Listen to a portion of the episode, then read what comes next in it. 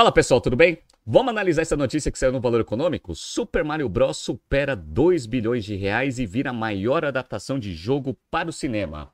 Esse filme estreou há duas semanas e só nesse período curto já acumula uma bilheteria superior a títulos comparáveis, ou seja, adaptação de jogos e animações e também de filmes de uma forma geral. Vamos entender nesse BTC News um pouco né, das razões desse sucesso qual que são os números atualizados e eu vou mostrar para vocês que isso é uma excelente notícia para Nintendo. Se você gosta das nossas análises, por favor, dê um like nesse vídeo. E se você puder compartilhar as nossas análises com pessoas que possam fazer bom uso delas, a gente agradece. Bora! Vamos entrar na notícia e depois eu trago os números atualizados aqui do Super Mario Bros. Então vamos lá. Super Mario Bros, o filme, ultrapassou 500 milhões de dólares de bilheteria ao redor do mundo.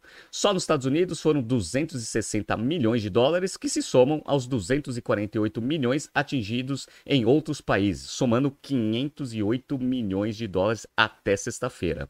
A marca classifica o filme como a maior bilheteria de 2023 nos Estados Unidos e no mundo, ultrapassando Homem-Formiga e Vespa Quantumania, que é da Disney barra Marvel. A obra também passa a ter a maior bilheteria conquistada por uma adaptação de jogo para o cinema, superando as marcas de Warcraft, é, O Primeiro Encontro de Dois Mundos e Pokémon Detetive Pikachu. Tá?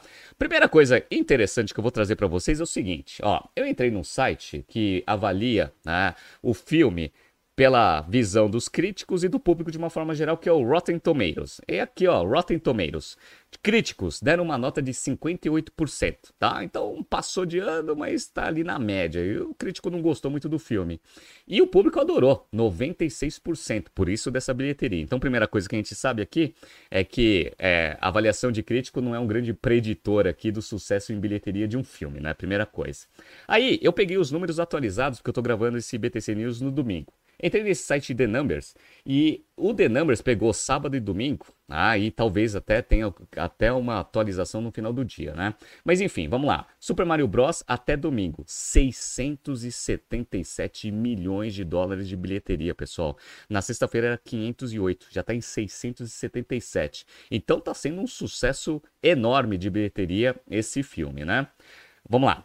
Super Mario Bros. o filme foi produzido pela Universal e a Illumination e a Nintendo, e dirigido por Aaron Horvath e Michael Jelenic.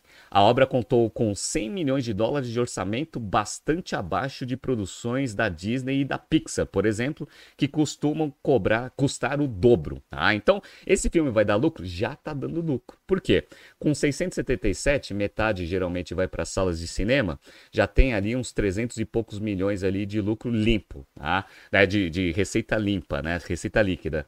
Aí, se você pegar ali o orçamento de 100 milhões, já dá uns 200 e poucos milhões de lucro só em duas semanas tá? Então, um tiro certo aqui da Universal Illumination e da Nintendo também, né?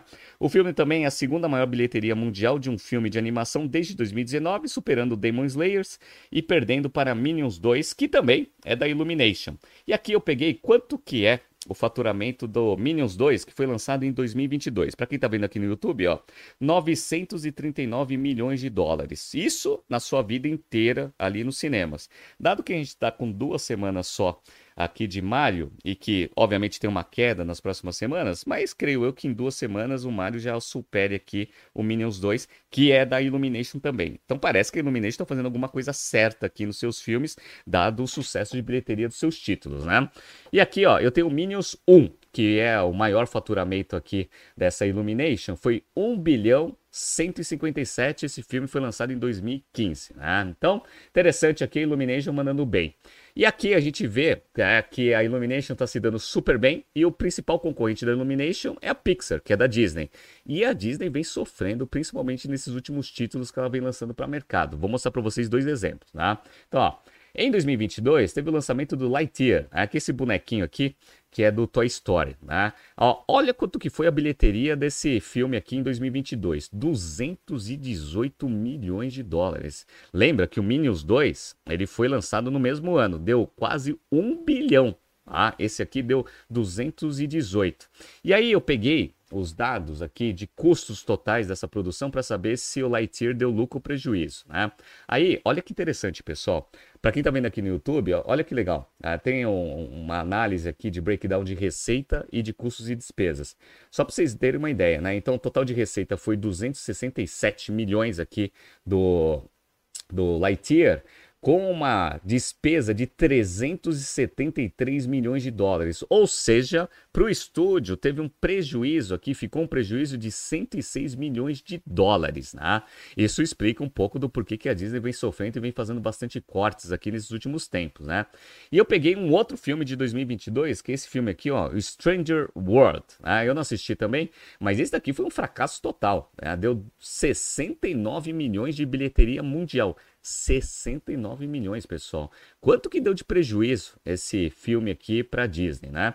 Então, ó, receitas totais 120 milhões, Despesas totais 317 milhões, um prejuízo de 197 milhões de dólares só esse Stranger World. Somos dois aí, deu quase 300 milhões de prejuízo aí esses filmes é, de animação lançados pela Disney. Então alguma coisa a Disney está fazendo de errado aí nesses últimos filmes, porque eles não estão trazendo bilheteria e consequentemente um prejuízo muito grande.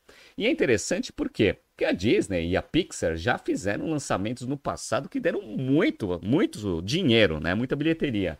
Eu peguei aqui, ó, Os Incríveis 2, que foi de 2018. Ou seja, não é tão longe assim, né? 2018, só Incríveis 2 trouxe um, uma bilheteria de 1.2 bilhões de dólares, né? Incríveis 2. E o Toy Story 4 aqui, ó, Toy Story que foi em 2019, trouxe um, uma bilheteria de 1 bilhão e 73. Ah, então a Disney ela precisa rever um pouco aí da sua estratégia de desenvolvimento de conteúdo, dado que nesses últimos lançamentos aqui o prejuízo foi muito grande e no passado ela tinha acertado aí bem, né, em alguns títulos famosos aí de mercado. Então, a Illumination dando um banho aqui na, na Pixar em termos de qualidade de produção, tá? Como eu falei para vocês, isso é uma boa notícia para Nintendo. Por quê? Porque a Nintendo, ela tem os direitos do Mario. E aqui eu peguei uma notícia da Fortune, né, que ele fala que as ações da Nintendo estão subindo principalmente por causa do sucesso do Mario.